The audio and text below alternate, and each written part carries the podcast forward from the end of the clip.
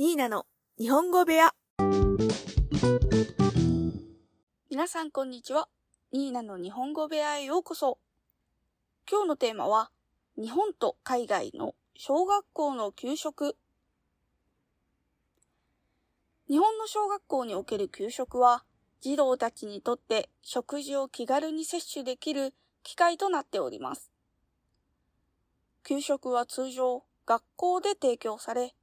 クラスごとに児童たちが一緒に食事をすることで、交流や社会性の発達に寄与しています。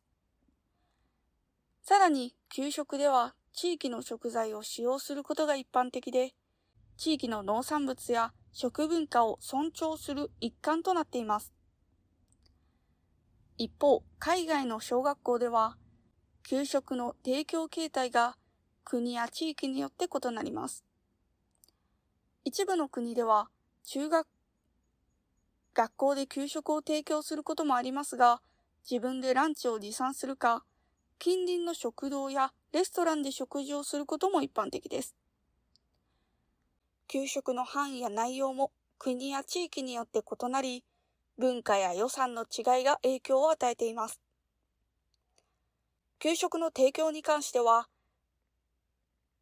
教育制度や政策が重要な役割を果たしています。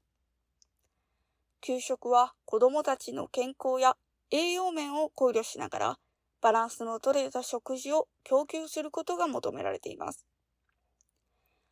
また、一部の国では教育プログラムの一環として、食事のマナーや栄養教育にも取り組んでいます。結果として、日本の小学校と海外の小学校では給食のあり方について違いがありますが、どちらのシステムも子供たちの成長と学習をサポートする役割を果たしています。地域の文化や教育制度に合わせて給食が提供されることで、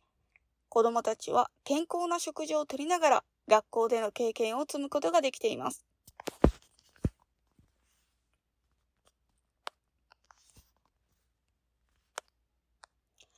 それでは今日はここで終わりです。今日も聞いてくれてありがとうございました。またね